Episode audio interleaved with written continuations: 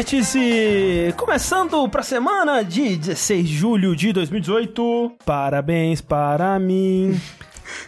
O bom, o bom que o André é tipo você tirar sarro de si mesmo. Não foi o que o André fez agora. Porque aí ninguém canta mais. Esse que é o seu podcast sobre aniversariantes e sobre pessoas desempregadas que foram recentemente demitidas. Nós vamos falar aqui sobre como está o mercado do trabalho, como fazer um currículo, como se preparar para uma entrevista de emprego, tudo isso muito mais, além das notícias de jogos. Porque hoje eu estou aqui com meu amigo Eduardo Sushi, Olá. que foi recentemente demitido do Fui. jogabilidade porque discutiu no Twitter sobre a melhor forma de comer pizza, que no caso é com ketchup. Eu vou ser demitido de verdade agora, é isso? Eu acho um absurdo. Tem que colocar pizza assim. Tem que colocar ketchup sim. Tem que colocar pizza, no ketchup. Isso. Tem que colocar pizza pra dentro. Isso que me importa. Você colocando ketchup na minha pizza, eu tô feliz. Sai com esse ketchup pra lá. Quer dizer, na minha você pode colocar. Você não bota ketchup na pizza, André? Depende da pizza. Eu, Normalmente quando a pizza é ruim, eu boto ketchup. É, eu, depende, pra mim depende do, do sabor da pizza. Se for, por exemplo, uma pizza quatro queijos, eu ponho ketchup. Porque eu acho que quatro queijos só é muito pouca coisa. Tem que ter um, um tchan ali. Mas se uma pizza de pepperoni, acho que já tá completa. Assim, eu, comer. eu gosto sempre de botar ketchup na pepperoni, porque a pepperoni é muito forte, acho que o ketchup dá uma quebrada. É, a maioria desses condimentos pra mim é mais pra dar uma disfarçada mesmo. Numa coisa que você tá comendo, assim. Tipo, você, sabe, tipo, podrão. Você tá comendo um podrão, tá ketchup e mostarda, sabe? Hambúrguer, eu não gosto de botar ketchup Eu no gosto, hambúrguer. eu gosto bastante. não. Mas, além de mim, nós temos Rafael Kina. Olá! que foi demitido por bater boca com os ouvintes falando que o Smash Ultimate não é 4.5. Porque não é. Não é sushi, eu vou te bater. Mas é. não é. Gente! não é. Vamos estabelecer aqui? Ok, não é. Tá bom, Obrigado. tá bom, vai. 4.6. E aqui com a gente tem o, o André. Sou eu. Eu não tô bravo com ele, mas que ele foi demitido por discutir no Twitter com as pessoas sobre todas as definições de trem em Minas Gerais. Ele queria fazer um dicionário, aí descobriram que era só pegar o dicionário normal mesmo. Exato. Que é já era- simples. Só que todas as páginas é a definição de- da palavra trem. Isso, Isso. trem, trem. É, só que cada um é, uma- é alguma coisa. Trem? Exatamente. significa Mulher. lugar para sentar. Isso. Não que mulher seja lugar pra sentar. Eu tava pensando numa coisa, Rafa pensou em outra, fundiu as duas coisas ali e virou isso aí. Peço desculpas. É, O engraçado é que o, dicionário mineiro você se localiza pelas imagens, né? Não pelas palavras. exatamente. Não dá pra você localizar pelas imagens. O que dá pra você localizar é o vértice no seu coração. Que é esse podcast tão querido, tão amado, É. que hoje, excepcionalmente, não está sendo gravado ao vivo, mas daqui a 15 dias ele volta à nossa programação normal, né? Sim. Transmitido ao vivo lá no Twitch, né? Porque a gente agora foi banido do YouTube. É verdade. A gente tá no twitch.tv barra jogabilidade, a gente espera a sua presença lá. Eu falei pra você não fazer strip ao vivo, sushi. Desculpa! Pois é. Roupão caiu.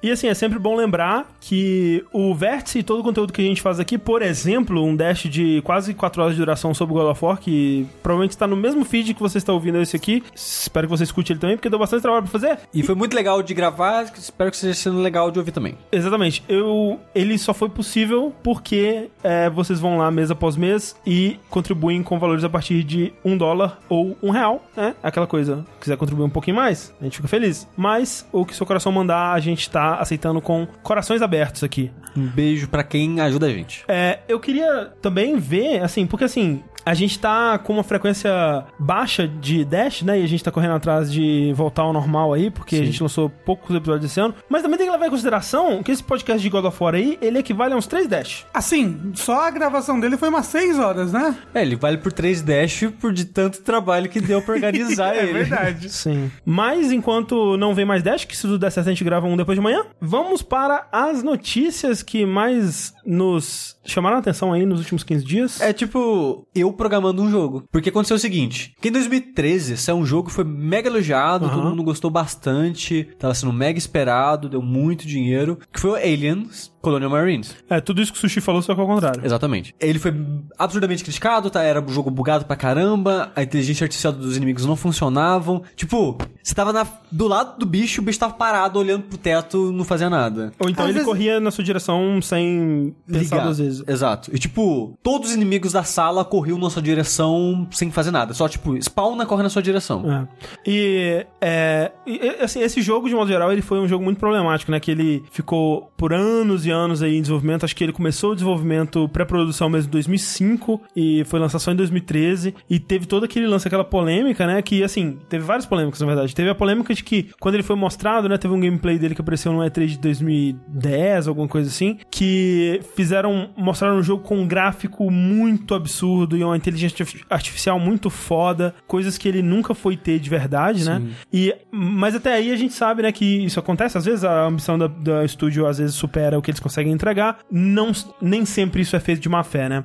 Nesse caso, foi feito de uma fé sim, gente. É, supõe-se que, não sei se má fé, mas uma responsabilidade pelo menos É. rolou, assim, porque... E, tipo, tem até uns boatos, não sei se chegou a, chegaram a confirmar de fato que esse jogo foi desenvolvido pela Gearbox, mas financiado pela SEGA. Isso. Que a SEGA tem os direitos da franquia Alien. Exato. E os boatos, eu não sei se confirmaram. Confirmaram, é, se for o tá Confirmaram? falando, eu acho que sim. É. Que desviaram dinheiro Exato. que a SEGA tava financiando esse jogo pra fazer o Borderlands. Exato, porque eles pegaram o desenvolvimento do Alien Colonial Marines, passaram pra outro estúdio e pagaram esse estúdio pra ficar trabalhando ao- aos pouquinhos ali no jogo, mas não estavam usando todo o dinheiro que a, que a SEGA tinha dado pra eles. E com esse dinheiro que sobrava, eles estavam trabalhando no Borderlands, né, enquanto isso. Tanto é que em 2008 o jogo ele foi cancelado pela SEGA. A SEGA meio que descobriu ou tava suspeitando disso e ela cancelou. E aí depois de algumas formas eles conseguiram correr atrás e fazer a SEGA é, voltar a investir, dar dinheiro de novo. E aí eu acho que eles realmente trabalharam no jogo certinho e concluíram o projeto. Só que é aquela coisa, né? Eles pegaram o jogo feito mal e porcamente por um estúdio que não tinha grande experiência e eles tiveram que terminar. Meio que o que eles fizeram com o Duke Nukem Forever, com resultados muito parecidos. Quem diria que fazer as coisas na coxa dá errado? Quem diria? Mas, Não, e, e projeto legado é, tem tudo pra dar errado, gente. Sim, sim. mas a história não é isso, né? Isso foi história já. É. A história que aconteceu recentemente é que, por algum motivo, fãs da série Aliens queriam que esse jogo fosse bom. É porque as primeiras imagens, né, quando eu tava comentando da E3 e tal, parecia que seria um bom jogo. Então muitas pessoas querem transformar esse jogo naquele jogo. Então tem uma comunidade de modders até relativamente ativa pro jogo, tentando consertar ele, digamos assim. De É que- mães, no caso, que você tá falando. É, é que nem o pessoal tentando achar o Dark Souls 2 verdadeiro lá. Exato. E entre essas fuçadas que o pessoal tá dando no jogo, descobriram um erro de digitação na programação do jogo. E é bizarro que o arquivo em si nem é tipo um arquivo mega escondido, complexo. Não, você vai tipo na pasta config da instalação do jogo, um dos arquivos que tem lá, você clica, abre como notepad, tem um pedaço de programação que acho que é diretamente de do jogo conversando com a engine, né, da Unreal Engine, que é a parte de programação que liga basicamente o alien ao ambiente e ao jogador. Em programação parece que chama tether isso. Essas linhas Que ligam as coisas umas com as outras. né? Exato. Então, tipo, é- a linha de programação acima da que tá errada tá tipo ligar jogador a tether tal. Uhum. E a linha de baixo é ligar o xenomorfo na linha de tether. Só que tether tá escrito com um A onde não devia ter. Uhum. Então tá escrito errado. Então o jogo liga o jogador às tethers, mas não liga os inimigos. Então o que isso faria, né? O inimigo, ele iria se comunicar com o ambiente. O xenomorfo, ele ia conseguir, pela programação, identificar: ah, tem um duto de ventilação aqui, tem uma, um murinho aqui. Então ele ia conseguir usar o ambiente pra se locomover, pra assustar o jogador, pra pegar ele de surpresa, Pra usar estratégias, né? Exato, então, como isso não funciona, o jogo só tem dois estados no, no estado que ele foi lançado, que é tipo, o alien não sabe onde você tá, ele fica parado, ele não se move, e é até engraçado que o jogo ele tem aquela parada de, tipo um radar de movimento. Sim, é o detector de movimento que é clássico da, da franquia Alien, né? Sim. Se você usa aquilo no jogo, você sempre vê os aliens parados. Eles nunca Ah. andam. A não ser que seja algum evento Prescriptado. Exatamente. Então o alien tá parado, você chega perto dele, dentro de uma área, aí ele percebe você, ele vai direto na sua cara. O certo é ele ficar andando, aí ele te vê, às vezes ele não vai direto pra você, às vezes ele vai tenta ir atrás de você, ou se tem muito aliens, eles tentam te cercar e não vêm todos numa linha reta Sim. como é no jogo final, sabe? É, e assim, faz muito sentido isso de acordo com a história do desenvolvimento do jogo, porque você imagina que, assim, se o jogo inteiro tivesse sido desenvolvido pela Gearbox, eles iam pensar assim, porra, mas o Alien tá se comportando esquisito, né? Cadê toda aquela programação de comportamento que a gente fez pro Alien? Por que, que ela não tá sendo ativada? Deve ter algum erro, né? Mas quando eles recebem um jogo que foi trabalhado durante anos por um estúdio, e eles receberam, tipo assim, no meio de 2012, eles tinham que lançar o jogo antes do final do ano fiscal, tipo, antes de março de 2013, alguma coisa assim, sabe? Era um prazo de desenvolvimento muito curto que eles tinham, e a SEGA não queria adiar o jogo de novo, porque já tava sendo adiado desde, sei lá, 2005. É... Aí eles devem ter pegado o jogo e falado assim: pô, mas a inteligência artificial do Alien tá bizarra, né? É, os caras lá que fizeram, né? Vai, vai ter que ser assim. Então ficou desse jeito mesmo. Mas pera, aí quando eles consertaram o erro gramatical, de repente o jogo ficou bom? Não. Não, só a IA, porque o jogo ele tem muitos outros problemas, né? De É, level design. E mesmo assim, parece que isso não corrige todos os problemas de- de própria inteligência artificial. É. Melhora, o jogo ele funciona melhor, ele fica mais interessante a parte de combate, por causa do comportamento dos inimigos, mas o jogo ele continua com outros milhares de problemas. Caramba, mas que loucura, né? Que- Esse jogo ele era muito ambicioso, né? Eles fizeram uma adaptação no Unreal Engine pra simular a iluminação, né, o estilo de iluminação do filme. Eles entraram em contato com a Kodak pra pegar o color grading que foi usado. Eles entraram em contato com o cara que fez o design espacial da- das naves, né, do, do- do- dos filmes e tal pra fazer level design no jogo e tal. Só que em algum momento, né, eles Deu tudo errado. ou, ou, na verdade, o que, o que aconteceu, na verdade, foi o Borderlands, né? Porque o Borderlands deu super certo. E eles pensaram, ok, vamos focar no Borderlands. E aí, esse jogo ficou sendo colocado de escanteio. Sabe que é engraçado, pra não pensar agora? O desenvolvimento do Borderlands foi conturbado também. Aham. Porque não sei se você lembra que ele ia ser gráfico normal, É, genérico. É. E no meio do desenvolvimento, recomeçaram o, o jogo com um visual cel shading. Sim, sim. É muito louco isso. E. Mas assim, eu devo ter falado muita merda aqui dessa parte de programação, porque eu não entendo disso. Mas tem aquele canal que ele explodiu com um vídeo de Alien, não Colonial Marines, mas com o Alien Isolation. Sim. Tá todo mundo bem? Deus do céu.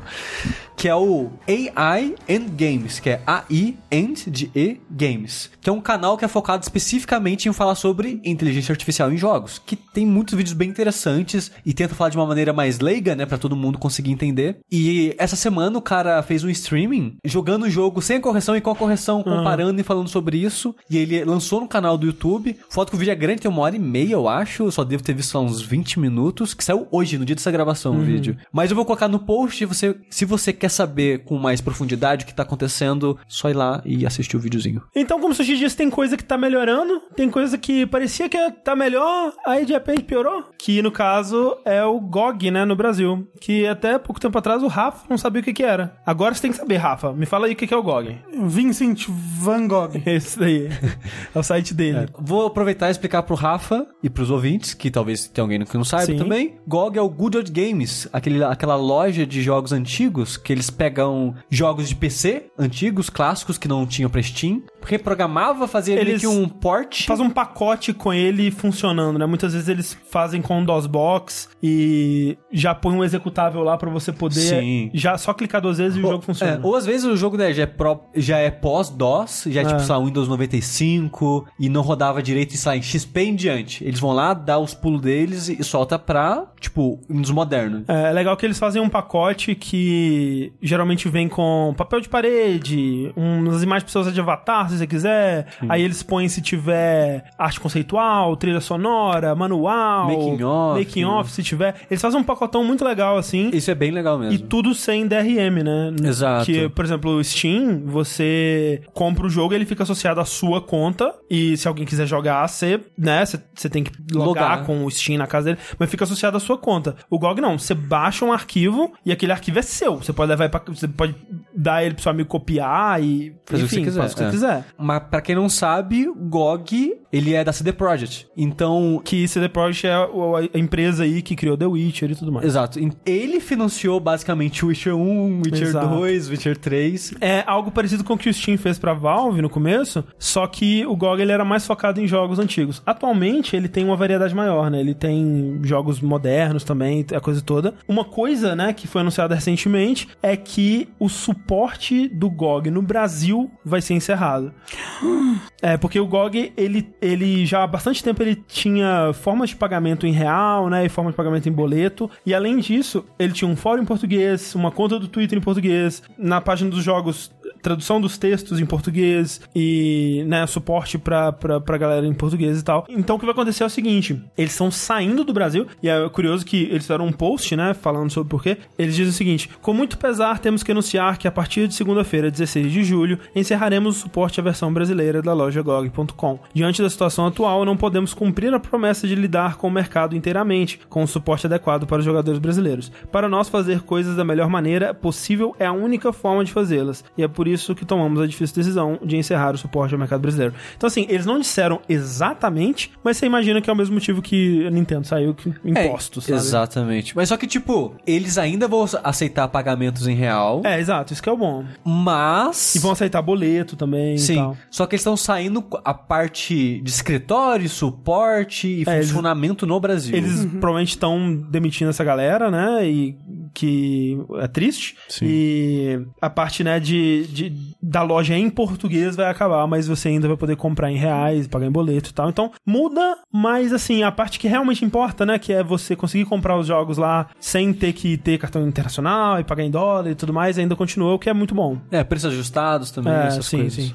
Mas é bem triste também, né? É triste, Sim, né? é. Uma empresa que tava Tentando. tentando aqui no mercado brasileiro, não dá, né, cara? É, é a realidade. É a realidade do Brasil. Enquanto tá ruim pra uns, Rafa, tá muito bom pra outros, né? É verdade, André. Vamos falar de coisas boas aqui. Rafa é muito natural, né, cara? A Epic Games, que é a dona da Unreal, de acordo com fontes aqui que me contaram. A Epic Games. eu queria dizer isso. Eu não pode, pode dizer isso, Rafa? Pode, eu sou muito tapado.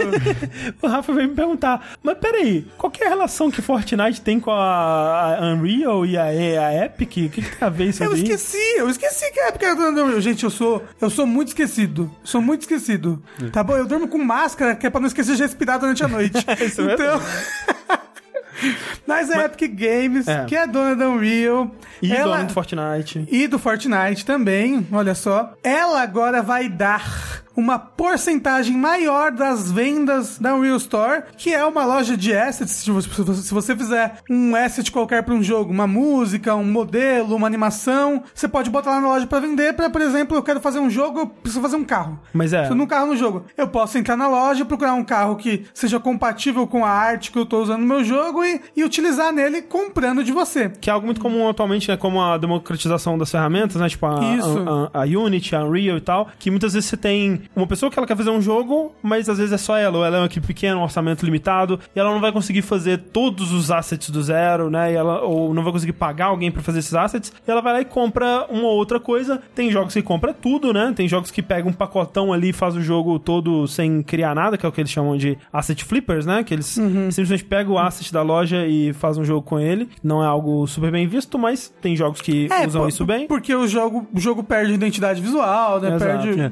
É porque o que muitos sonora. É que o que muitos fazem não é que eles nem fazem o jogo, eles pegam o pacote, que às vezes o pacote tem um pouquinho de tudo, né? É, tem tipo um pacote de FPS. É. Aí ele só pega o pacote, cria o executável e vende. Não, é, mas aí é, c- crimes, né? Devia ser Não, crime. mas Asset Flip é isso daí. Mas bem, existe essa loja que não é usada só pra asset flip. E normalmente, vamos supor que o André fez uma coisinha lá e ele tá vendendo e eu comprei. Eu fiz um pênis 3D translúcido dourado. Isso, e eu, porra, preciso botar esse negócio no meu jogo. Aqui, encaixou perfeitamente com o personagem que eu queria fazer. Isso. Aí eu vou lá e compro. Parte desse dinheiro, uma boa parte, ia pra Unreal, né? 30 Consequência pra Epic. Antes é 30%. É, isso. E outra parte ia pro André. A Epic resolveu agora que uma parte ainda maior desse dinheiro, que antes era 70%, vai para o André, vai, vai para o artista, para Isso. o criador daquele asset. No caso, agora, Nessa transação. 88% vai pro artista, pro criador e 12% vai Isso. pra. Sim. Epic. E disse a a Epic que isso é possível graças ao cu deles, que tá cheio de dinheiro do Fortnite. Imagina você tá numa situação que você tá assim, cara, vamos com calma com o dinheiro? Não dá mais não. Pera aí, calma, para um pouco com o dinheiro aí. Para de mandar o dinheiro. É, essa é uma situação muito boa, né? Não, assim, ó, eles é uma estratégia deles para as pessoas usa- usarem Sim, mais sim, sim. Unreal do que Sim, é. e, fazerem mais assets para Unreal, porque olha só, vou falar que da última vez que eu entrei na loja da, da Unreal para comprar asset, tava triste de, de, de falta de coisa ali. Então, Sim. para atrair pessoas para lá, para elas terem não, é, com um lucro maior, elas fazerem mais coisas. É uma excelente estratégia que realmente só é possibilitada, possibilitada por causa do, do, do dinheiro que tá vindo É. do Fortnite, que é o suficiente para manter a empresa e tudo mais. Porque a Epic, nos últimos anos, que ela meio que deu uma pausa em desenvolvimento, né? Ela ficou. parou de fazer o Gears e tal. Ela, tá, ela desenvolveu Fortnite, obviamente, Paragon, que foi cancelado, e ela, teoricamente, ainda tá desenvolvendo um novo Unreal, né? Mas fica meio que de segundo plano, assim. Sim, é, ela. Então, nesse, nesses anos que, tipo, Fortnite ficou, sei lá, em 8, 10 anos de desenvolvimento, foi muito Foi muito tempo. tempo, é. Era uma piada. Sim. E é engraçado ver que ele agora é o maior jogo do mundo no momento. Sim. E nesse tempo, a Epic, ela, ela focou totalmente em engine, né? Ela virou uma empresa de criar engine. Sim. E nisso que o, a 3 era paga, aí a 4 começou a ser grátis pra quem é iniciante, amador. Pra competir com a Unity, né? Exato, né? Tipo, aí tem escala, né? Se você é um pouquinho maior, você paga um valor X. Se você é uma empresa maior, você vai pagar um pouco mais e tal. É, esse, esse tipo de cobrança foi mudando com o tempo. A, a parada do Paragon, né? Ela, quem usa a Unreal Engine pode usar as animações, os modelos, som, vários assets do jogo Sim. de graça. Então eles estão tentando agregar valor É. à Unreal Engine, porque por muito tempo era o carro forte deles de renda, né? Só que agora não é mais. Então eles querem aproveitar essa liberdade financeira deles, atraindo as pessoas de outras maneiras, né? E Sim. eu acho isso muito esperto da parte Sim, deles. é bem, bem inteligente e é bem amigável, né? Para as pessoas. Sim, É, Dá uma imagem de boa empresa, né? Por mais que no fundo, obviamente, como sempre, as decisões são tomadas. Não é, não é tipo, vamos fazer uma boa ação hoje? É.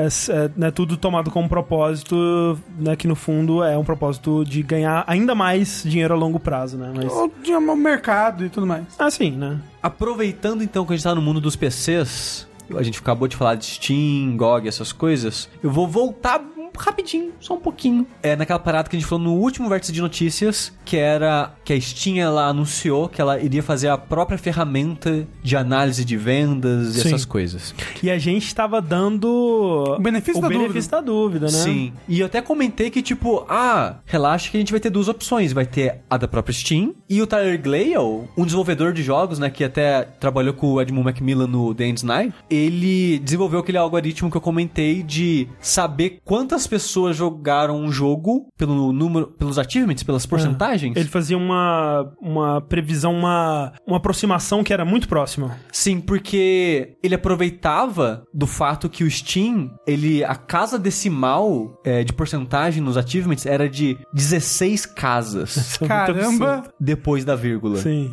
Então tinha uma precisão muito grande. Essa situação toda se gerou por causa do Steam Spy, que foi impossibilitado de continuar funcionando. O Steam Spy era uma ferramenta que fornecia números, né, para quem tivesse interessado, números de vendas, números de pessoas simultâneas jogando, esse tipo de coisa, informações que eram relevantes para análise de mercado e, e tudo mais, né? Ele foi impossibilitado de continuar acontecendo, pelo que a gente imaginava na época era uma, uma coisa que tinha sido imposta à Valve, que era essa nova lei, né, que foi passada na Europa, que- Política de privacidade. Política de privacidade que você deve ter recebido 400 e-mails aí falando de atualizações de política de privacidade. A Valve também teve que atualizar delas e uma diretriz que ela teve que mudar em relação a isso era sobre divulgar a informação dos usuários, né? Sim. Algo que ali ia tornar mais privado, a menos que o usuário decidisse tornar público, né? Então, Sim. como anteriormente era normalmente público, a menos que o usuário decidisse tornar privado, era uma fonte de informação viável e agora tinha deixado de ser, então o Steam Spy ia morrer. Mas aí o Tyler Glale, que é essa ferramenta que funciona Sim. como?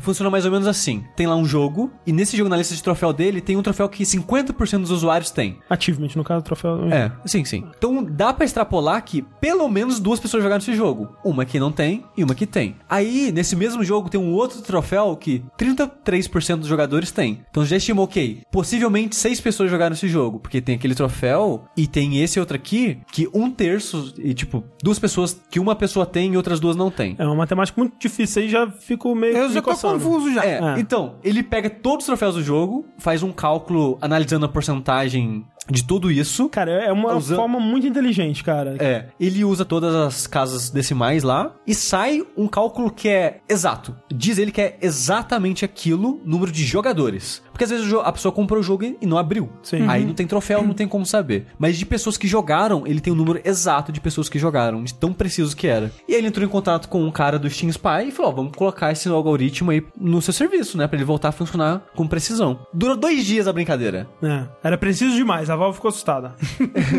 Cara, isso foi totalmente má fé. Totalmente má fé. Elas tiraram as casas decimais e arredondaram pra, tipo, uma, duas casas decimais. Ah, é que a gente tava assim, ah, porra, não é culpa da Valve, né? É imposição que estão fazendo pra ele, a nova lei aí, a Valve teve que, né, seguir. Pô, agora ela tá fazendo um novo serviço, né? Que bom, ó, a Valve é boazinha, ela tá querendo ajudar e tal. Mas não, ela só queria ter o dela, ela quer controlar a informação. Ela quer Exato. ter o monopólio da informação. Exato. Exatamente. E, tipo, nisso ficou óbvio. Que, tipo, eu acho que o que aconteceu com a política de privacidade, ela é aproveitar da situação. Isso. Tipo, a gente já queria tirar é a situação ideal. É tipo quando um hacker hackeia o seu Twitter, sabe? Apaga os... Um hacker russo. E... Mas só que aqui não tem desculpa, sabe? Não tem um motivo, não tem um porquê eles deixarem mais impreciso a porcentagem de, de achievements do Steam, sabe? Então, infelizmente, ficou inútil. Agora é impreciso demais e não vale mais a pena usar. Sim. E o Steam Spy tá de novo à deriva, sem saber o que fazer. Mas é interessante que nesses dois dias conseguiram salvar as informações até aquele momento. Que eles tinham garimpado até ali. Exato. E eles liberaram para o público ah, os milhares e milhares de jogos que saiu nessa análise. E tem uma matéria na Ars Technica, que eu até coloco no post também para quem tiver curiosidade. Eles listam os mil primeiros jogos dos mais vendidos. Que é uma lista bem curiosa. É, eu, eu acho curioso, porque que nem eu comentei no último programa, isso não é importante pra minha vida, né? Esses números não são importantes. Mas eu tenho curiosidade pra entender os jogos que estão dando certo e coisas do tipo. Entender Aí, quem são os jogadores. É. Vamos, vamos tentar adivinhar quais são os top 10? Por mais que eu tenha visto, tipo, os top 3 assim, mas o top 3 é, é fácil, né? é, vamos lá. Rafa, você viu os números? Não. O que, que você acha que são os top 3 jogos mais vendidos da história do Steam? Mas le- le- levando em conta que é jogados, então o free to play também vai entrar nessa parada. Ah, tá. Então jogos que não necessariamente você pagou para comprar. Então, por É. exemplo, entraria Dota 2. Sim, entra. entra top 3? Top 3. Top vai 3. ser uns dois Battle Royale aí, vai ser o PUBG. É. Fortnite não tem no Steam? Não. Então não vai ter Fortnite, caralho, que triste. Vai ser PUBG, vai ser aquele que o Sushi mostrou que é uma cópia de Minecraft lá estranha. Tá, esse a gente não conhecia, a gente viu na lista, tá trapaceando. Droga. E Esse é o quarto lugar, né? Sim, esse é o quarto lugar. vai ser o, o Dota 2 Dota 2, ok. e Hollow Knight. Mentira. É isso aí, acertou. Caralho, o Rafa acertou, cara. Ó, eu vou dizer que antes desse jogo aí do zumbi, né? Como é que ele chama? É Unturned. Que a gente nunca tinha ouvido falar e ele é o Nunca. quarto jogo mais vendido da história da, do Steam.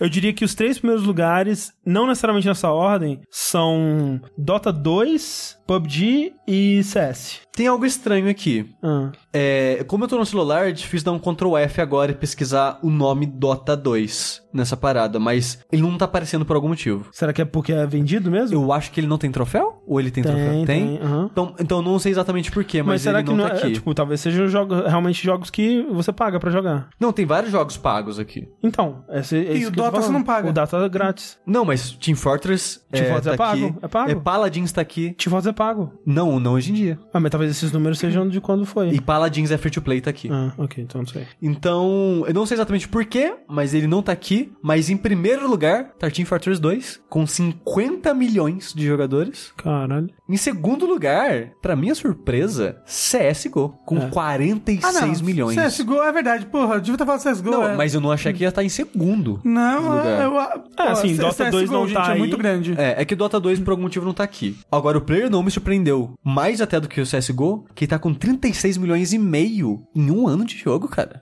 Ah, é mas bastante é coisa. um Aqui foi, femônimo. Foi, foi, esse É. foi o Ronaldinho. Pra alegria do Rafa, em 12 segundo lugar, Terraria. Ah, porra, não, tudo bem. Terraria eu sei que vende pra caralho. 13 Bind of Isaac milhões aparece e 100. aí? Vendeu 7 milhões Bind of Isaac. É, sinistro. E Cara. Terraria vendeu 13 milhões? Chupa, Bind of Isaac. Mentira. Não, cara, é muito. Eu não, eu sabia que era muito, mas não esperava que fosse 7 milhões, sabe? sim. Cara, ele encheu o cu de dinheiro com esse jogo que ele fez, tipo, sem pretensão nenhuma, cara. É impressionante, virou um fenômeno, meu. É, Skyrim vendeu menos do que eu esperava. Hum. 13 milhões. Tem GTA aí? GTA 5? GTA V Não, tá... mas tem que lembrar que isso é o Skyrim só do PC. Sim, sim. Não, é, Skyrim é. vendeu em um milhão de outras Não, e plataformas. só Steam. É, só Steam. Deve ter mídia física, deve ter outras lojas. Isso é só Steam que eu tô falando, né? É, GTA V, 12 milhões e meio. Ok. É bastante também. Uma coisa que eu achei legal é que o número que as pessoas estavam especulando do Hollow Knight tava, ver- tava certo. Um milhão. Olha Ah, aí. que lindinho. É tipo 999.967, sei lá, uma parada assim, tipo, um milhão. Ah, que bom. Fico muito feliz. É, e é engraçado que, tipo, obviamente, Hollow Knight saiu só recentemente, né, pra outra plataforma, né, pro Switch. Pro Switch. Antes ele tava só no Steam, então, obviamente, ele vai ter mais vendas lá por enquanto. Mas uma coisa que surpreendeu foi as vendas do Shovel Knight, que é 400 mil. Ah, Eu que esperava mais. mais né? É porque ele meio que foi um, um hit cult, né? Muitas pessoas falaram, foi um jogo de impacto. Não, o pessoal quer o Shovel Knight no Smash o tempo todo. Sim, saiu um amiibo, né? Ah, Tipo, a Nintendo, de certa forma, abraçou o personagem. Sim. Eu acho que, obviamente, ele vendeu, acho que mais de um milhão juntando do- todas as plataformas, mas é porque ele tá em todas as Sim, plataformas. tem isso também. Assim, ele vendeu muito no Switch. Muito. Sim. E mas, Então- mas mesmo por PC, eu fiquei surpreso. Achei que ele teria vendido mais. Hum. É, e série Souls, curiosidade. O jogo mais vendido da série Souls é Dark Souls 3. Ah, ok. Faz sentido, faz sentido. Faz Por, sentido. por tipo 3 milhões e 700 mil. Em segundo da série Dark Souls 1, por tipo 3 milhões e 600 mil, quase empatado ali. E Dark Souls 2 com 1 milhão e meio. Ô, bichinho. Mas, É, é justo. mas eu acho que é porque ele saiu, tipo, sei lá, 8 meses depois, né? Então o pessoal já Sim, tava... é verdade, é verdade. E saiu o Scholar Demandado. logo em seguida também. Será que não tá Sim. separado as vendas? Tá separado, mas o Scholar vendeu, acho que menos ainda. Não, ok. E o Dark Souls 1, ele foi meio que um hit quando, mais quando ele saiu no PC do que quando ele saiu no PS3 e 360, né? Então faz sentido ele ter vendido bastante. Mas eu achei curioso que o 3 vendeu mais no Steam. Sim. Mas então, é tipo, eu, eu coloquei essa notícia na pauta mais pra encerrar o histórico, né? Que a gente, no programa passado, a gente deixou em aberto. Tipo, ah, possivelmente vai dar tudo certo. Não, aparentemente a Valve não quer que as coisas dêem muito certo fora do controle dela. O algoritmo, infelizmente, não vai funcionar mais. Mas tem essa cápsula do tempo aí. Sim. Que no dia que funcionou, você tem o número das vendas. Em breve não vai significar mais muita coisa, mas Não. tá aí. É, por enquanto significa alguma coisa ainda. É. Vamos lá então pra nossa polêmica, né? É o que a gente referenciou na nossa abertura, né? E é uma notícia que tá dando o que falar aí. E Acho- muitos pontos de vista diferentes e muitas discussões sobre, né? Eu acho que alguns ouvintes até vai achar estranho a gente tá falando disso agora, porque já rolou já quase duas semanas, foi acho Sim. que bem próximo da gravação do último vértice de É notícias. porque a né? gente grava de 15 15 dias, a gente tem que lembrar Sim. disso. Mas o que aconteceu então? Tem essa empresa chamada ArenaNet que desenvolve o Guild Wars, né? O Guild Wars 2 aí tá ainda vivo, né? Um MMO, que é um dos MMOs que deu certo, né? Junto aí de WoW, Final Fantasy XIV, Ragnarok. Ragnarok e tudo mais. E tá firme e forte aí, tem uma comunidade vibrante. E parabéns pra eles. É, tem, é, na ArenaNet trabalhava uma designer de narrativa chamada Jessica. Jessica Price. Chamada Jessica Price. é, que, junto com um colega dela, também um designer de narrativa, chamado Peter Fries, foram demitidos por conta de um comentário. Por conta de comentários e- que eles fizeram no Twitter é, direcionados a fãs da ArenaNet. Na verdade, direcionados a um streamer, né? Um cara chamado Deroar, eu acho. Que é um parceiro da ArenaNet. Tipo, quando a empresa ela acolhe certos streamers, Sim. né? Pra, como representantes da marca, como porta-vozes da marca aí pro público é, e tal. É, o que aconteceu especificamente foi o seguinte: a Jessica Price ela tava no Reddit conversando com o pessoal sobre o design de narrativa da terceira temporada do que eles chamam de Livi- Living World, né? No Guild Wars 2, que é uma série de atualizações que tem como obje- objetivo dar mais vida ao mundo. é, aprofundar a lore do mundo, né? E eu não sei exatamente como funciona, mas pelo que eu entendi, pelo que eu pesquisei, esse Living World adiciona capítulos onde você joga com um personagem fixo, né, que você não cria, que eles chamam de Pact Commander, e você acompanha a história, né, desse personagem através de eventos que vão expandir o mundo do jogo. Eu acho que é isso, eu nunca joguei Guild Wars 2, posso estar falando merda, mas o, o ponto importante disso é que ela tava conversando com o pessoal no Reddit e depois ela fez uma thread no Twitter falando sobre as dificuldades de desenvolver um personagem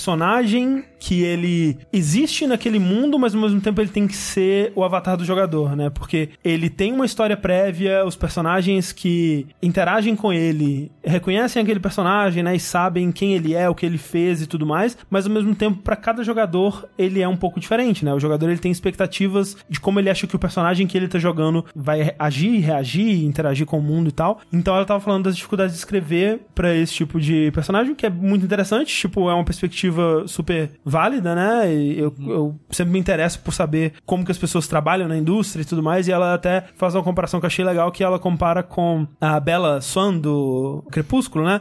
Que ela também é escrita como uma personagem que ela não é exatamente uma lacuna completa pra você se inserir, Ah, mas não, é- o Link. ela não é o Link, né? Mas ela é basicamente isso, ela é quase isso, porque a Bella ela tem um pouquinho de personalidade pra não parecer que ela é só uma lacuna, mas ao mesmo tempo ela é super sem graça, né? Ela não, não tem muita ação dentro da história, né? Ela tá mais lá pra ela se encaixar dentro de todo mundo que tá lendo. E isso é muito comum até no mundo de fanfics, né? Que você tem fanfics que você digita o seu nome no começo, numa caixinha de HTML, e a fanfic substitui todos os nomes de quando aquele personagem aparece pelo seu nome, e aí você se insere na história e tal. E é mais ou menos isso que ela tava falando aqui que tinha que ser feito, né? Que ela tinha que escrever o bastante pra o mundo reagir àquele personagem, mas ao mesmo tempo o suficiente pra você poder se ver no papel daquele personagem. Então, bem, bem legal a thread. Mas aí, o que, que aconteceu? Porque em algum momento esse negócio tem que dar errado. Exato. Aí esse Deroa, ele respondeu a thread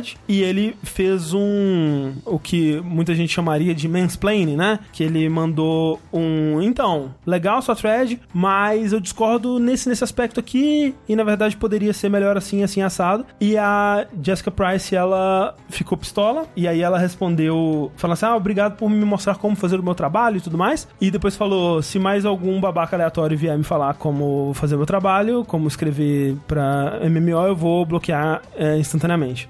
Aí, o Reddit ficou sabendo disso, esse cara era um membro, né, importante da comunidade, muita gente conhecia, muita gente gosta dele e tal, e começaram a defender o cara, acharam só um absurdo o que a Jessica tinha dito pra ele, e começaram a exigir a demissão dela, e a ArenaNet concedeu, né, ela entregou a demissão da Jessica. E é muito louco, porque antes disso, né, durante a, a bagunça, digamos assim, um outro membro da equipe, Peter Fries, exato, ele foi defender ela sim. e demitiram ele também. E ele defendeu de uma forma super educada, né, e tal, e também foi demitido. O lance é o seguinte, muita gente que defende, né, a demissão da Jessica Price, cita que o que o cara falou, o Deroar falou pra ela, não tem nada demais, que ele tava só é, abrindo uma discussão ali, um diálogo civil. Muita gente que defende que a ArenaNet fez merda, diz que o cara tava fazendo esse mansplaining, que ele tava sendo condescendente, que ele tava sendo sutilmente escroto ali, sabe? De uma forma... Mesmo que não intencionalmente. É, mas daquela forma que, tipo, você, sem querer, você é escrotinho, assim, você fala com um tom como se você estivesse diminuindo a pessoa e tal. Só que, assim, o que eu acho curioso disso, e a gente vai chegar mais no que a gente acha do caso, é que, lendo a resposta do Deroar pra Jessica Price, eu sinto que rolou, acima de tudo, uma confusão, uma, uma,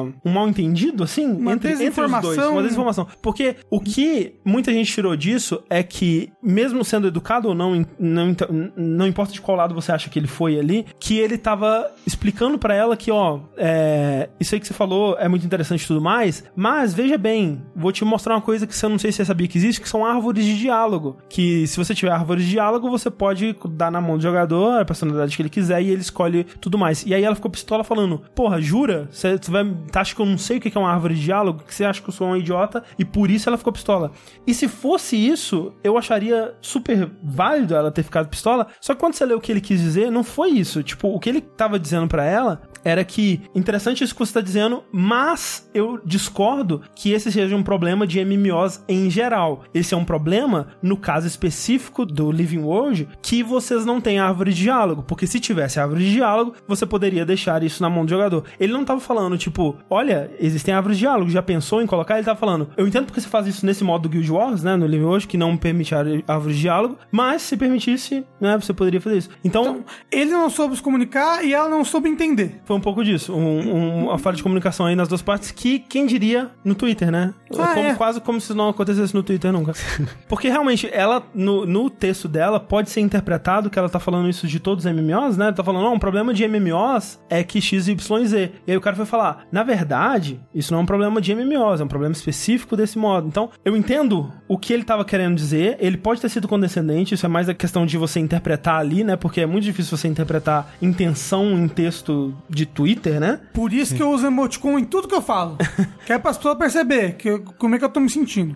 O foda é que, tipo, pra mim, o problema tá mais em pra onde isso foi parar, Exato. sabe? Não, é, eu a tava. proporção que isso tomou. Porque assim, muita gente ficou nessa discussão de tipo, será que ela devia ter ficado pistola? Será que ele foi condescendente? Será que ele falou o que não devia? A minha opinião sobre isso é: eu acho que quando você põe uma mensagem publicamente no Twitter, você tá, de certa forma, convidando uma discussão. As outras pessoas podem ler aquilo. Se você não quisesse uma discussão, você talvez postaria no Medium e cortaria os comentários, né? Eu quero, eu quero só falar uma parada aqui. Muitas vezes você vai ter respostas que são desagradáveis, que são contra o que você quer ler naquele momento e isso pode te deixar pistola. E eu passo por isso às vezes no Twitter num número muito menor, não só porque o jogabilidade é um veículo menor, né, de menos exposição que o Guild Wars, mas porque também eu não faço parte de nenhum grupo de minoria que recebe discriminação, enfim. Mas eu imagino que vocês também já tenham passado por coisas parecidas que, tipo, às vezes a pessoa que disse coisa X, ela não, não tava dizendo de má fé, mas por ser a vigésima vez que você tá ouvindo aquilo, ou porque você tá num... Estado emocional. num estado emocional por conta de X outras coisas, você acaba dando uma patada ou respondendo de maneira grossa e tal. Ah, eu não respondo. Pra mim, uma boa comparação que aconteceu comigo, especificamente, é algo com a Ellie. Sim, sim. Porque, tipo, no começo, né, quando a gente. Quando o Rick morava com a gente, ele tava com a Ellie há alguns meses, a gente postava foto com mais frequência, o Rick postava vídeo às vezes. E nessa fase, nesse começo, tudo, tudo que postava da Ellie, muitas pessoas reagiam. Muitos na boa vontade. Que, tipo, sei lá, o videozinho do Rick dando comida pra Ellie. Ou, você não acha que é muito comida pra Ellie? Ou, sei lá, nossa, você não acha que devia cortar a unha da Ellie? é. Ou, sabia que cachorro não gosta de dormir no chão? Tipo, sabe, era assim, sabe? Você você postou uma parada, a pessoa comenta, às vezes não relacionado, mas sobre o cachorro de alguma maneira. Porque muitas dessas pessoas, eu imagino, são pessoas que tiveram cachorro ou têm cachorro e tiveram que aprender a cuidar dele. E esse salto de aprender a lidar, tiveram suas dificuldades, tiveram seus aprendizados. E a pessoa muitas vezes quer ajudar. Quer É, interagir. Quer interagir, não, é. não, é, interagir também. E muitas vezes é na boa vontade. Mas pra quem tá ouvindo, passa essa- aquela sensação de tipo, cara, eu, eu, eu sei, eu, eu já fiz essas coisas. Eu tô cuidando, sabe? Eu me importo com ela. Só que quem tá mandando a mensagem não sabe que ela é a centésima pessoa que falou essa parada. É, ou então tem coisa muito simples também, quando, por exemplo, a gente posta assim: galera, hoje à noite, saideira, tal horário, tá aqui o link, estejam lá, bora, vai ser legal. Cinco minutos depois, alguém, vai ter saideira hoje? Eu, tipo, Caralho, cara, você podia ter olhado, assim, uns 10 segundos. O, o tempo que você levou pra redigir esse tweet e mandar, você podia ter olhado a lista de tweets e conferido por você mesmo, sabe? E a gente tenta sempre imaginar que, tipo, ah, porra, mas o cara, talvez ele olhou e o Twitter não tinha atualizado ainda, ou talvez ele tá com pressa, ou talvez ele não pensou, ou talvez ele também tá num dia difícil e ele só quer saber o horário de saideira. Sim. Não custa nada pra gente falar pra ele, sabe? Eu tento sempre ter isso em mente, sabe? Só que isso é uma situação de boa pra gente, é só a gente tá só anunciando o horário de uma transmissão. Imagina quando é alguém que você percebe como se estivesse diminuindo o seu trabalho, tipo, te Sim. colocando numa situação tipo, ah, mas você não sabe de nada não, deixa eu te explicar como é que funciona. O que eu tava usando a Ellie como exemplo é que isso vai amontoando. Isso. E, tipo, no começo você não liga. Depois você começa a ligar, depois você começa a se incomodar. É. É, em algum momento, você, por mais que você chegue na pessoa e fala, tipo, ó, numa boa, obrigado, mas eu sei o que eu tô fazendo, não precisa. Às vezes a pessoa toma como ofensa. Às vezes você soa grosso. É, às vezes é grosso de fato porque foi a gota d'água. É. E isso não impede de uma outra pessoa, depois que não viu nada disso, vir e falar a mesma coisa da Ellie, por exemplo. Sim, e entendeu? tipo, isso não redime você ser grosso com a pessoa. Sim, não. Porque no final das contas você foi grosso com a pessoa. E tipo, a maneira que ela agiu, eu não sei o dia dela, eu não sei o contexto, eu não sei o quão cansada ela já tava desse tipo de situação, mas eu consigo entender ela transbordando e extravasando. Mas ao mesmo tempo, eu não acho certo entendo. Não, é. Sim. É tipo, ao mesmo tempo que eu entendo Ponto eu- dela. o ponto dela, eu não acho que é a melhor maneira de lidar, sabe? Mas pra mim, o problema não é da, da história toda. Sim. Não é a interação dos dois, não é ela ter estourado com ele. Até porque mal entendidos acontecem, falha de comunicação acontece o tempo Sim. todo, sabe? É, o pro- normal. é, o problema é que o jogo tem uma comunidade grande, o cara tem uma comunidade grande atrás dele, e eles começaram a pilhar a empresa, e a empresa cedeu. Acho que É. essa é a pior parte, sabe? Isso realmente não devia ter acontecido. São as duas piores partes. O pessoal ficar pilhando Mas e isso é tipo, internet e, tipo também, né? e, e- e exacerbar e aumentar um negócio num nível que não precisava. É, por- por- sabe? É, eu acho que a, a pior parte é ceder, porque a empresa dá a entender. Vocês têm o poder, vocês decidem exatamente como a gente vai levar isso aqui. Sim. Porque. Mas, mas isso, isso também é uma coisa que acontece, sabe? Tipo, da- das pessoas perceberem uma injustiça e quererem ir atrás, assim. E é aquela coisa, muitas vezes as pessoas elas estão correndo atrás de algo que é errado, né? No caso, a demissão da, da, da Jessica e tal. Mas é aquela coisa, eles estavam querendo defender o ídolo delas, o cara da comunidade ali e tal, sabe? Que eles tinham percebido que, tipo, porra, o cara foi mó gente boa, o cara só ofereceu um novo ponto de vista do ponto de vista deles, e ela foi grossa de volta, sabe? Sem considerar todas essas coisas que a gente falou Sim, e tudo sim. mais. Tá, mas, mas, mas isso não é motivo pra você pedir demissão de alguém, eu acho, sabe? É no máximo pra você não gostar da pessoa. Assim. Eu acho que a, a demissão tinha que ser algo relacionado ao trabalho dela. Ela tá fazendo o trabalho dela direito ou não? É, E eu não sei o quanto na Arena Net conversar sobre isso, eu imagino que não muito ou nada, de tipo, o seu Twitter, seu espaço, a sua vida, seu dia a dia. O, É, vo- é pessoal. Exato. O que você fala ali, em teoria, não era pra influenciar o seu trabalho. A maneira que a empresa percebe a sua função dentro daquele ambiente. Sei lá, faz de conta, sei lá, o Rafa, tipo, alguém falou alguma coisa pra ele, respondeu uma- um tweet dele, ele pistolou com a pessoa, tipo, pistolou pra caralho. Chamou de filho da puta e tudo. O Aí Cid do Não Salvo. Vamos pra, pra ver alguém famoso. É. Vai, o Cid do Não Salvo falou comigo, eu pistolei e falei, vai tomar no cu, Cid. É. Tadinho do Cid. Mas- e aí, de repente, os fãs do Cid estão em polvorosa. O povo Tipo, é. A gente vai, sei lá, Rafa, não tem como a gente continuar é, ligado com você. Não vai acontecer isso, sabe? Eu espero que não. E tipo, Desculpa, Cid. se, se acontecer algo muito grave, o que vai acontecer é, vamos sentar, vamos conversar e vamos ver o- como se comunicar melhor e coisas do tipo, sabe? Não é tipo, cometer um erro, tchau, nunca mais, sabe? É, assim, é porque o que aconteceu foi justamente que eles afrouxaram pra comunidade, sabe? Sim. E, e isso não devia ter acontecido, não só porque é super injusto com a Jessica e especialmente com o Peter Fries, né? Que, Nossa, porra, pois. pulou lá assim, caiu de paraquedas e foi demitido também. Mas o lance é, isso cria um precedente, sabe? E agora as pessoas se sentem empoderadas de que ela tem controle sobre as pessoas que trabalham na empresa, e que se as pessoas que trabalham na empresa fizerem algo que elas acham errado, elas podem amontoar de novo que a empresa vai ceder aos desejos dela, e não só da Arena Net, eles podem até extrapolar isso, achar que vai ser assim pra, pra qualquer empresa. E aí que é foda, porque aí você tá, traça o limite, porque essas pessoas podem achar errado que o cabelo de tal funcionário é muito feio, eu não gosto desse cabelo. Ah, a empresa Esse tem que demitir essa... ofende. É, tem que demitir essa pessoa. Você tá, tá entendendo? Tipo, Sim. as pessoas, elas têm um poder muito grande de fazer merda e de levar as coisas pra um caminho errado e perigoso. O pior é isso deles terem caído, é, deles Cedido. terem cedido pra comunidade nesse, nesse aspecto, mas é muito bizarro o que aconteceu internamente também, né? Porque quando a, a Jessica Price ela foi contratada, ela tinha acabado de sair de um emprego em que ela tinha sido demitida por reclamar de um funcionário que tava, ao- do ponto de vista dela, cometendo assédio sexual dentro da empresa. E ela tava já querendo sair da indústria, só que aí ela fez essa entrevista com a Arena Net e ela jogou a real, tipo, eles, ela falou, não, é assim, eu- eu quero lutar por essas causas, eu acho que é, a toxicidade na internet é algo que, e no mundo, no meio dos, dos jogos, é algo que eu quero me manifestar contra, eu não quero ser conivente com esse tipo de coisa se eu ver isso acontecendo, eu sou essa pessoa aqui no Twitter, vocês podem olhar minha conta e tal, eu sou assim, eu me manifesto dessa forma. Ela fala que, inclusive, que eles incentivavam esse tipo de comportamento, que isso geraria um ambiente de trabalho mais diverso e mais saudável e uma relação mais saudável com os jogadores também. E aí, na primeira vez que eles têm realmente provar que eles pensam assim, eles vão e mostram o contrário, sabe? Porque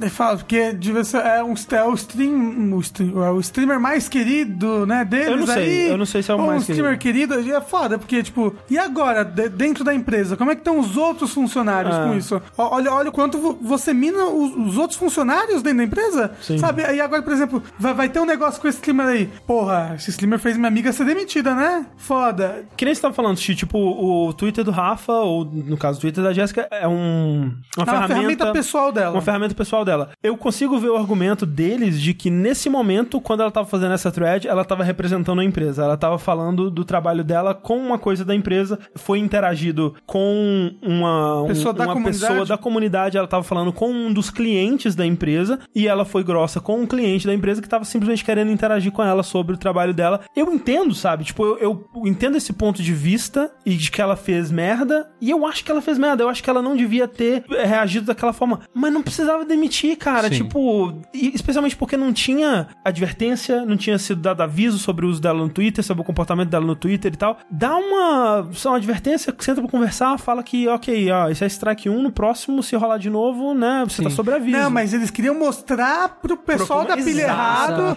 É. É isso que eu tô falando, isso que é foda, porque essa reação é pra comunidade, sabe? É pra mostrar pra comunidade isso que é muito perigoso, É, velho. tipo, o pessoal pediu sangue e eles deram. É. Tem uma notícia que a gente vai falar em breve, que é muito sobre isso também, que eu acho que a empresa tem que se posicionar. Sim. Eu acho que essa era a hora da empresa e a público falar: não, não é assim que funciona. A gente vai conversar com ela, a gente vai resolver entre a gente e vocês fiquem aí. Sim. É, a empresa foi bunda mole. Sim, Foi bunda Por- mole. A, a- a empresa podia ter vindo falar, ido falar com ela, ó, deu ruim, vamos dar um tempo. Tipo, tweeta um pouco menos. Só pra eles, só pra eles ficarem Ah, de boa, sabe? Ou, ou- ou então, tipo, tira umas férias aí, sabe? Ela tava, Ah, ela tava de férias. Ai, meu Deus. Pior que ela tava de férias quando aconteceu tudo isso. É, conversa com a pessoa só pra tentar amenizar a situação, pra fazer meio que um acordo, digamos assim. Fica uma advertência, vamos tomar cuidado com esse tipo de interação e tal. Mas é isso, sabe? Eu acho que demitir ela e a demissão foi muito cedendo. Eu, eu acho que a, a empresa por si só não teria demitido, mas foi a reação do público que fez ela. "V- Vamos entregar para o público acalmar, sabe? E tem casos onde isso é até aceitável, que, tipo, se a pessoa, ela for, sei lá, racista pra caralho, ou então se ela, sei lá, posta uma foto de pedofilia, não sei, sabe? Tipo, e aí a comunidade vai, "Cara, que absurdo, empresa, você vai deixar isso aqui? Isso acontece, sabe? A, a comunidade falando, ou, tem que fazer alguma coisa a respeito disso aqui e tal. Tipo, isso daqui é criminoso. É, nem que não seja necessariamente criminoso, mas que a pessoa faça uma coisa muito pesada, sabe? Mas, velho, foi uma discussãozinha de Twitter, sabe? Foi uma briguinha de Twitter à toa, assim. É, fez merda, fez merda, mas, velho, demissão é demais. É, Demissão, velho, você muda a vida da pessoa, cara. Eu não sei se ela vai, eh, se ela vai morar no mesmo lugar, talvez ela tenha que se mudar, sabe? Duas pessoas por causa de uma briguinha de Twitter, velho. É, é muito. Nossa. E não foi por causa da empresa, né? Foi por É. causa da comunidade. Isso que é o pior de tudo. Então, Sim. é, eu espero que os dois aí encontrem um emprego muito mais legal e que eles possam pistolar no Twitter à vontade. É, mas com cuidado. Com cuidado. Porque assim, pistolar eu, eu sou contra sempre. É, pistolem com responsabilidade. Isso. O silêncio é a melhor arma. Passarinho come pedra, sabe o cu que tem. Eu não tenho, eu, eu deveria falar um aqui também, mas eu não pensei em nenhum. Por outro lado, uma empresa que está se mantendo firme no que ela acredita ser o certo a se fazer aí, né? E é uma empresa que eu não esperava isso. Pois é, é uma empresa que disse recentemente aí, ou representantes da empresa disseram que o jogo não era político, né? Não quero me envolver com esse negócio. E agora tá tomando uma decisão política. Política e polêmica do ponto de vista de alguns membros da sua comunidade, que no caso é a Ubisoft. Ela instaurou punições mais severas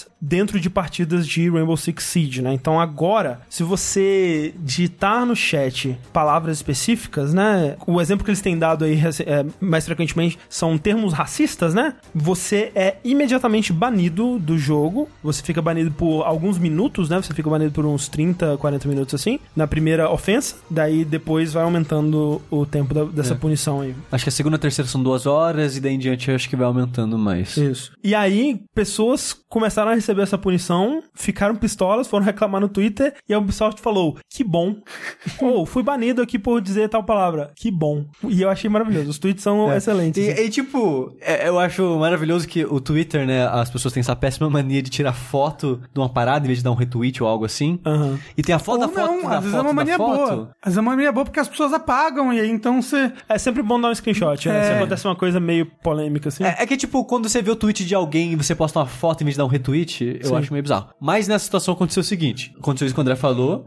É um cara que tirou uma foto e postou falando: Nunca mais vou jogar essa bosta desse jogo. Aí alguém tirou uma foto disso tudo e postou: Cara, se você vai parar de jogar um jogo por causa disso, então você não jogava o jogo pelo jogo. Você jogava pra poder ficar falando merda com as pessoas. E eu acho que esse é um ponto, sabe? Se tipo, se a decisão de diminuir o ambiente tóxico e racista de um jogo é algo que vai fazer você parar de jogar esse jogo, Meio bizarro, né? é, não diz algo muito bem sobre a sua pessoa, sabe? É, muita gente tava, né, argumentando assim, né? E argumentar é uma palavra muito forte pra ser usada nesse contexto, mas estavam dizendo que isso é parte do ambiente do jogo. O que eu acho uma babaquice sem fim é, que nem É, assim- falar que é, ah, é conversa de vestiário. Cara, nu- nunca é uma coisa boa, tá ligado? Tipo, se fosse bom, você falava fora do vestiário também. É tipo assim, é comum em jogos? Infelizmente é. Sim. Mas não é pra ser. O ideal é você poder abrir um jogo, poder jogar sem ter que se preocupar com essas coisas. Sem- Especialmente um jogo que precisa bastante de comunicação, né? Como o Rainbow. Six. É porque, tipo, no Rainbow Six você pode mutar pessoas específicas. Só que quanto mais pessoas você muta, menos comunicação você vai ter com o seu time. E, é um, e é um jogo que é importante de coordenação, né? Então, é, dá, mas não é o ideal, sabe? É, infelizmente não tem reconhecimento de voz ainda pra,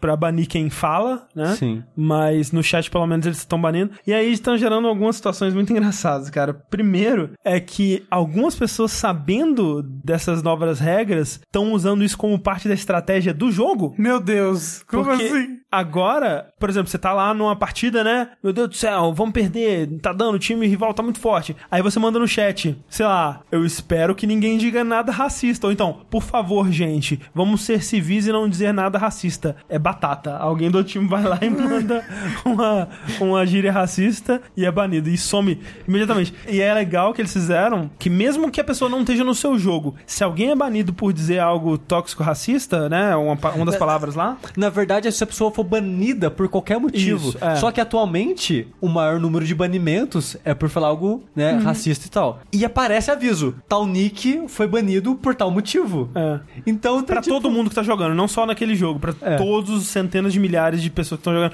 É tipo uma Uma, uma parede da vergonha. parede da vergonha. É tipo quando eles colocavam os caras pra jogar tomate na cara deles, ficavam lá no, naquele negócio na praça pública. E tipo, é bizarro porque antes ser banido era algo raro, então não era uma coisa, né? Seu nome aparecer assim. Mas agora, como tá sendo com frequência e o tema que é, as pessoas estão começando a se sentir humilhadas. Sim. Por e eu acho que tem que ser mesmo. Tem que, ah, porra, tem que dar um. Tem que dar um, um expose aí nessa galera. Não, não Basta. chega pra lá. É. E tipo, cara, ser banido por 20 minutos, gente. É, esse que é o lance. Muita gente tá dizendo que é pouco, assim. Se a pessoa fala, né? Dependendo do que a pessoa falar, podia ser um banimento de alguns dias aí, pelo é, menos. é- é porque acho que depende da gravidade do que a pessoa fala também. E a reincidência, não? É, É. isso. A Tem, tem é casos que pode ser ban permanente. É, mas aí começaram também recentemente a rolarem ataques de DDoS em vários jogos da Ubi. Não existe uma confirmação se tá relacionado com isso, mas assim, é possível. Parece uma bela coincidência. Assim, a, a, a Overwatch é atacar todos os dias pro ataque do DDoS. Mas é que agora tá rolando com frequência em, Em vários massa, jogos ao aham. mesmo tempo, né? Então é possível que tenha alguma relação com isso, mas vai saber. Mas assim, acho que tá certo. 20 minutos é até pouco. É. E se reclamar, saiba que isso diz muito sobre você. E eu acho legal que a Ubisoft não esteja fazendo vista grossa pra isso no Twitter. Que se as pessoas vão reclamar lá, ela acha é bom. E eu gosto, gosto de ver racistas se fudendo. Então tá tudo certo. Voltando a falar de pessoas saindo de empresas, dessa vez por vontade própria, Opa, importante. o James Olen, um designer veterano aí da BioWare, designer principalmente aí do Baldur's Gate, certo? Sim. Está saindo da empresa depois de longos 22 anos de trabalho. 22 anos, cara. E tipo, acho que era uma das últimas pessoas Das antigas, das né? antigas, né? Que tipo, ele foi diretor de Baldur's Gate, que foi um dos,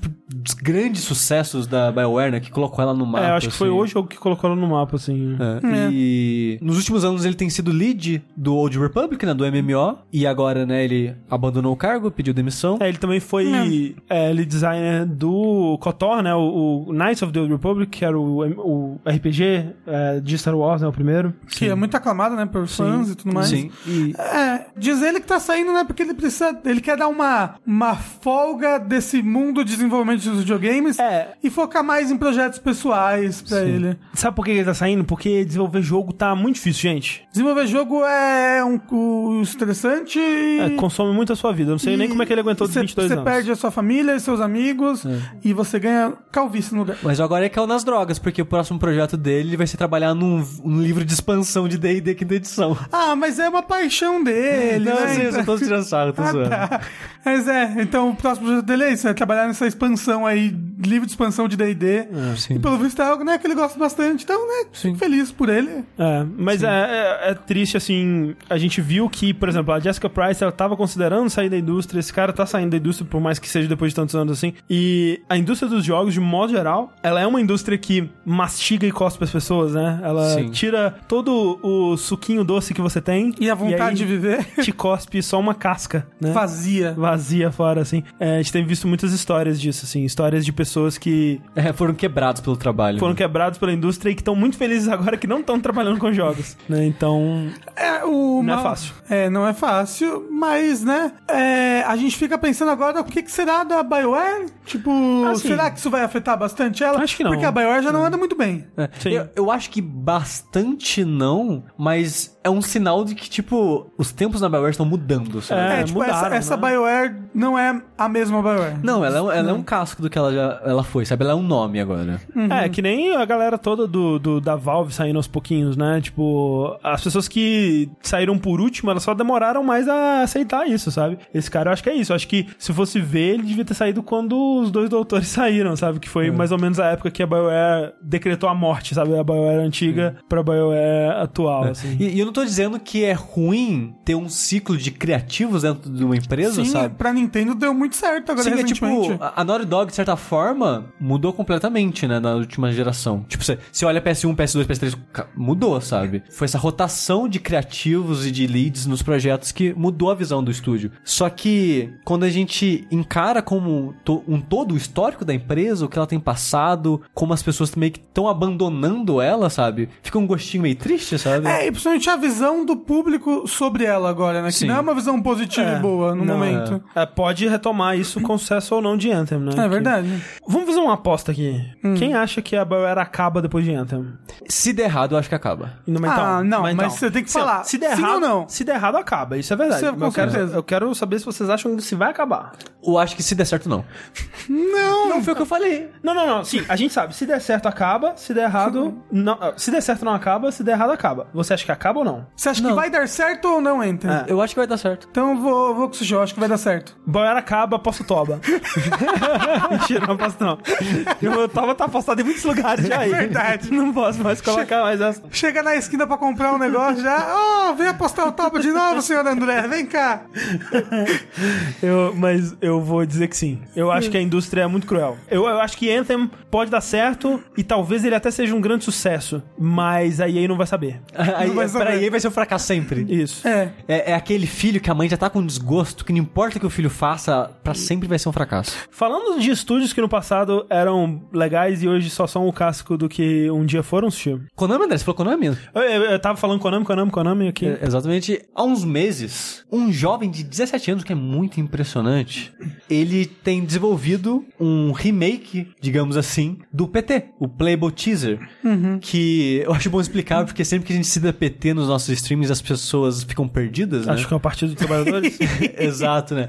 PT, o Playable Teaser, foi um, um demo do Silent Hills, um jogo que o Kojima começou a desenvolver dentro da Konami, tretas rolaram, o projeto foi cancelado, Kojima foi embora. Kojima foi embora, esse teaser foi tirado da PSN, que era o único lugar que tinha, e hoje em dia quem tem, tem, quem não tem, não tem mais. E era então esse demo de um jogo de terror, que foi um fragmento do seu tempo, sabe? Ele foi um... Ele deu um estouro, ele fez um barulho na época, porque eu acho que é um dos melhores jogos de terror que eu já joguei na minha vida, mesmo ele sendo só um demo de um jogo que nunca vai se- chegar a acontecer. Sim. E então, pelo impacto que ele gerou na época, e por ele ter um fim abrupto, isso ficou marcado pelas pessoas que acompanharam ele, né? O remake tava sendo desenvolvido pelo Kingsar, que, como eu comentei, tem 17 anos, cara. E quando você vê vídeo do remake, é bem impressionante. Ficou É. bem Não, é, parecido. tá bem igual, assim, é bem impressionante mesmo. Tipo, e não só ele conseguiu replicar gráficos, assim, mas a movimentação do Sim. personagem. É, eu acho que isso é o que mais sofre, né? Porque a movimentação era muito específica. Era muito diferente de qualquer outro jogo em primeira pessoa que eu já tinha jogado. Sim.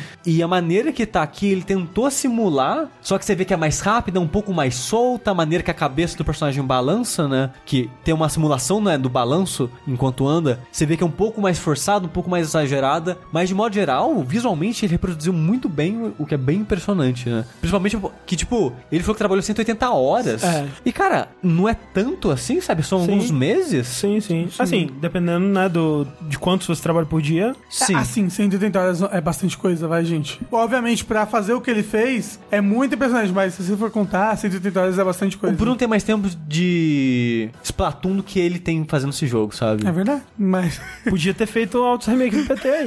Sabe? Eu, eu- eu não tô tirando o sarro do Bruno aqui, tipo, é bastante, mas não é tanto assim pra um Ah. projeto desse sozinho. Não, não, digo, mas, mas assim, 180 horas, vamos ver aquele, vamos fingir que ele trabalhou 8 horas por dia. É muitas, é muitos dias, É alguns entendeu? meses, foi o que eu disse, foi alguns meses. É, é pouquinho, cara, é pouquinho. É. Fala assim, Rafa, faz isso daí em seis meses. Não, então, mas Entendeu? eu imagino que ele já deveria ter um conhecimento prévio antes de estar trabalhando com o Ah, jogo. sim. Não sei, será? Não, mas o que eu digo é, é trabalho pra caramba. É, Sim. é, foi pouco tempo, mas, tipo, ainda é muito tempo 180 horas. Não diminuam Eu, eu acho. esse tempo de trabalho. Não, Não, eu não a gente tá ah, ampliando é, a qualidade do- da coisa por tão pouco tempo que foi. Exato, eu acho que ele fez bastante pelo tempo que ele trabalhou nisso. É isso que eu tô dizendo. Não tô falando que ele trabalhou pouco. Eu digo que 180 horas ainda é muita coisa, é bastante tempo. Mas o interessante é que a Konami foi lá, deu um cease e desiste, né? Pra. Ô, para com essa porra aí.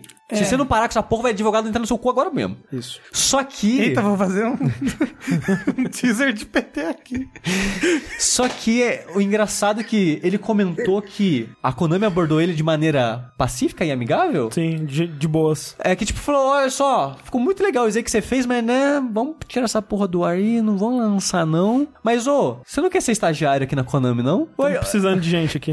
É, tipo, a gente precisa de alguém pra fazer jogo aqui que tá foda. Estamos precisando de alguém fazer mais um patinco legal aqui. Vem aqui fazer patinco com a gente. É, Mas eu acho que foi a Konami americana especificamente que entrou em contato com ele, então por isso que acho que foi mais amigável, né? Que É. a, a Konami japonesa que é mais sangue no zóio acusa. É, a Konami de Japonês mandava uns Yakuza na casa dele. Exatamente. É, fico triste que isso não vai ver a luz do dia. É bizarro, cara. que- Porque Mas- Konami quer competir, velho. Não é como se ela estivesse trabalhando nessa É, porra. não é tipo, sei lá, a Nintendo que fez isso com o Metroid 2, porque a gente descobriu meses depois Sim. que ela tava lançando o Metroid 2. Não, e, É. até, e até mesmo se ela não tivesse lançando Metroid 2, Metroid ainda é uma franquia que a Nintendo, sabe, se importa. O que, que é PT pra Konami, né? Nem É Silent tipo, Hill. é, é, é, é, exatamente, é PT. né? Que não significa nada pra ela, sabe? Exato. É, eu só achei, eu achei um pouco bizarro, mas espero que dê bem no final dos contos. E é engraçado que ele não ficou triste de ter cancelado, sabe? Tipo, ele. É, ele ganhou emprego, ele tá super feliz. Não, ele, não, ele, não, ele não disse aceitou, Ah. mas ele falou que não ficou triste do Foi um cancelamento. peso levantado das costas dele quando ele é, descobriu que ele ia parar de trabalhar no- na É parada. porque ele, tava sentindo obrigação em terminar Ah. aquilo. Ele falou, ok, não preciso mais trabalhar, tudo de boa, Kendall. Ok, fechou. Tenho 17 anos, tenho uma vida inteira pela frente. É. Cara, Nossa. 17 anos, cara. 17 anos. 17 anos, essa é a moral da história. 17 anos. E fugiu de casa. Às 7 horas da manhã no dia errado. Há 17 anos da minha vida eu tava fritando batata. Pelo menos eu tava fazendo alguma coisa. Eu tava, sei lá, jogando Perfect World. E essas foram as nossas notícias da semana, da quinzena. Lembrando sempre, se você quiser acompanhar o próximo Vértice ao vivo, entra lá no twitch.tv barra jogabilidade, dá aquele follow lá pra gente, né? Que aí você vai ser notificado quando a gente ficar online e vai ser super legal. No Twitch, gente, é no Twitch. Twitch.tv. É, o YouTube não quer mais a gente. O YouTube não nos quer mais. Vamos lá pros e-mails que vocês mandaram lá no vértice.jogabilidade.de e ou no arroba jogabilidade. Segue a gente no Twitter também. Isso, arroba RafaelQA. É. Segue lá. Eu prometo que a gente não é grosso, não. No máximo ignora. Só um pouquinho. A Mel, talvez. É. Inclusive, a tem que dar uma conversa disciplinar com a Mel. Tadinho. Ela vai pistolar com a gente se a gente falar isso. Começando o primeiro e-mail. Fala Jogabili Boys e Jogabili Girls. Acabei de ouvir o último Dash, o de God of War 4, e gostaria de saber a opinião de vocês sobre o produto do mundo do entretenimento, jogos, filmes e álbuns e as grandes expectativas de suas continuações. Acredito que seja seguro dizer que o novo God of War é um ótimo jogo, porém é uma obra que deixa diversas pontas abertas em sua lore e, consequentemente, eleva demais a barra para suas continuações. Caso o próximo jogo da franquia seja um desastre total, o quanto vocês acham que isso afeta o jogo anterior? Prejudica a nossa memória afetiva ou é possível separar as obras independentemente? O mesmo exemplo pode ser aplicado com o último filme dos Vingadores, que é ótimo, mas também deixa diversas pontas abertas para o futuro. Qual a opinião de vocês? Particularmente, eu acho que pode prejudicar, pois tira o apelo de consumir a obra uma segunda vez. Pra que eu vou ver de novo? O primeiro tá legal, mas a conclusão é muito fraca. E o boca a boca afeta novos consumidores. Pra que eu vou jogar e assistir se as continuações são ruins? Porém, acho que isso afeta cada produto em níveis diferentes, sendo filmes os que mais sofrem. Desculpa pelo e-mail longo. Que, né? Que é isso? Relaxa. Obrigado pelo ótimo conteúdo e oficializem a Clarice como membro oficial. Ó. Abraço. Beijo. Eu acho que não. Tem casos que o final de uma obra, pra mim, meio que estraga ela toda. Mas olha, por exemplo, Matrix. Eu ia falar do Matrix. O o segundo e o terceiro filme são bem aquém do esperado. Assim, são bosta. É, eu queria ser bonzinho, mas são bem bosta. Mas isso não, não tira vontade de ver o primeiro filme, de você até rever o primeiro filme hoje, não Mas- só pela importância Mas histórica é dele. que o primeiro Matrix, ele ainda é fechado dentro dele mesmo, É, sabe? isso que eu ia dizer. Ele não deixa ponta pra você, tipo, o que será que vai acontecer, sabe? Tipo, ele meio que termina em aberto com o Neil fazendo alguma coisa, mas a- aquela história terminou, sabe? Você não, não, não fica nada incompleto, sabe? É, que nem o próprio God of War, que, tipo assim, ele tem muita coisa ali que é levantada pra uma sequência, mas a história que ele conta ali dentro é fechadinha. É, é verdade, a história Sabe? que ele conta ali dentro começou, teve desenvolvimento e acabou. É, é diferente, por exemplo, de um Mass Effect, que o Mass Effect, sim, tipo, especialmente o 2, né? Porque o 1, ele também é fechadinho dentro dele mesmo, fica coisa pra aberto, mas a história ali, fechadinha, ok. O 2... Ele acaba num cliffhanger acaba muito grande pro cliffhanger, terceiro. Pro terceiro. E aí o terceiro, ele, na opinião de muita gente, ele dá uma cagadinha ali, e aí talvez prejudique o que você acha do 2. Eu não acho, porque eu acho o 2 ainda muito bom, e eu concordo com ele quando ele diz que hum, filmes são mais afetados que isso, porque filme, ele é praticamente só a história, né? O jogo, por mais que talvez a história dê uma cagada e tal, ele ainda pode se redimir na jogabilidade ou em outras coisas e, e aqui. Então, não consigo pensar em nenhum caso que a sequência tenha sido tão ruim que estragou a série pra mim. O único caso que eu consigo pensar que não que estragou, mas que afetou temporariamente foi Dark Souls 3. Pra mim, ele- eu, fui, eu fiquei tão decepcionado com ele que o meu carinho pela série, que era uma série que. Uma série especial, sabe? É. Quando saiu um jogo que é tão medíocre, sabe? Que ele é tão é seguro, que não arrisca, que eram elementos dos outros jogos, eu fiquei tipo, nossa, tipo, se tornou isso, sabe? E, mas esse sentimento acabou quando eu rejoguei o primeiro. É tipo, ok, o primeiro jogo ainda é excelente, foda-se o 3, sabe? Então, tipo, o meu carinho pela série só é afetado por aquela memória temporária e atual, sabe? Tipo, é fresca, digamos assim. Tipo, você acabou de consumir a parada, você vai ficar com aquilo mais fresco na sua Sim. cabeça, né? Mas se você parar e pensar um pouco melhor, você vai perceber que não afetou tanto assim, É, sabe? no caso de Dark Souls, pra mim especificamente, o que aconteceu não foi nem pela qualidade dos jogos, porque eu gosto do 3, assim, eu não gosto tanto quanto do primeiro, mas eu gosto do 3 e eu até jogando o 2 eu aprendi a apreciar ele mais, tirando a expectativa e tal. Mas o que interfere pra mim é que deixa de ser uma série especial. Ele era um jogo muito único, assim, né? Tinha o Demon Souls e tal, mas né, o que Dark Souls fazia ali era muito único e ele era muito especial mesmo, sabe? E depois, quando tem nos outros jogos, ele perde um pouco dessa, dessa singularidade, assim, eu acho. Eu acho que ele ainda é muito especial mesmo dentro da própria franquia. Talvez por eu não ter rejogado também. É, tipo, se você rejogar ele, você vai, você vai pegar. Ó, é, tá por isso que ele é especial e os outros não são tanto. É, o remaster foi bom pra mim por causa disso, pra me dar uma desculpa pra rejogar e redescobrir porque que eu gostava tanto daquele jogo. Sim. Então eu acho que eu discordo de maneira geral que uma continuação estraga o jogo anterior, mas eu consigo entender, tipo, esse gosto imediato, tipo, você terminou o jogo, você hum, não sei, sabe? Eu acho que não foi bom, foi estranho. Tipo sexo. Hum, Não sei, eu nunca fiz. Tô brincando. Mas eu acho que, que, eu, que não falei. Quando você analisar de novo a experiência que você teve com aquilo, com o produto original, digamos assim, pra mim, não diminui, sabe?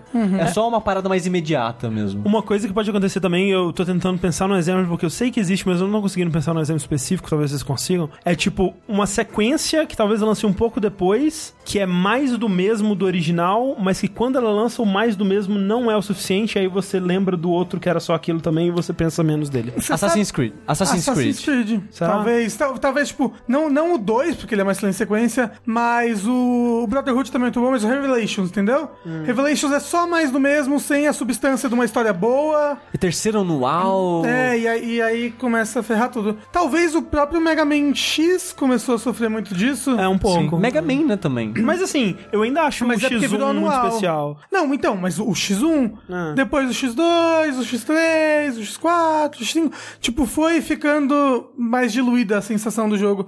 Tava pensando numa sequência que a sequência é muito ruim e pra mim não estragou o original, que é o Castlevania Lords of Shadow. O primeiro eu adoro. Eu adoro o primeiro e o aquele Eu- intermediário é meio bosta e o 2 também, né? Eu não joguei nenhum dos dois, então ainda, ainda, tenho, ainda tenho carinho pelo primeiro. É, mas tipo, mesmo se você jogar o segundo e falar, caralho, que lixo, os primeiros vai ser tão bom quanto, sabe? E essa parada de rever, rejogar, eu acho que pra filme é até ok, que é mais curto, né? Mas rejogar jogo já é tão difícil, sabe? Tipo, e eu não sei, tipo, sei lá, Dark Souls. Ah, eu não gostei tanto do 3, nunca mais vou jogar os outros. Não, não é assim, sabe?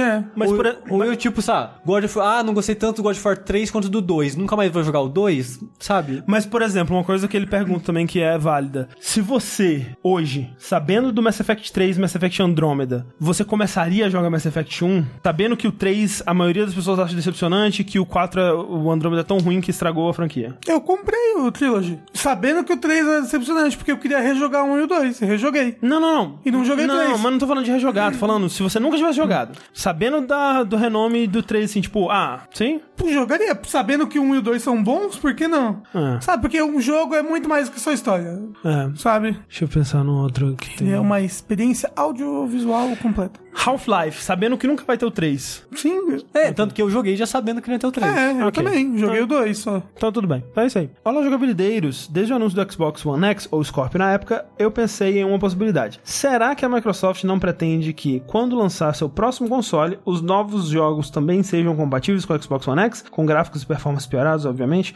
de forma a já começar a geração com uma base instalada considerável e sempre intercalando dois consoles conforme as gerações avançam? O que vocês acham? Viagem minha seria possível algo assim? Eu acho que é possível, tanto que aconteceu isso é, na geração passada. Eu não acho que é o mesmo disco. Eu não acho que isso vai acontecer. Do Ah, mesmo você disco. fala dos mesmos jogos, assim, não, mas o que ele tá perguntando é realmente os mesmos jogos funcionando pros dois, que nem o me- atualmente. O mesmo disco, né? Sim, que nem atualmente funciona no One e no One X. Eu acho que não. É, porque eu acho que também não, mas eu acho que especialmente porque eventualmente eles teriam que parar com isso, senão o próximo console seria segurado pra trás pelo hardware antigo, sabe? Sim. Sim. Que é o que tá acontecendo atualmente, né? Também. Com esse, tipo, o One X ele não pode expressar o seu potencial máximo porque o Xbox One normal tá segurando ele pra trás, então. É.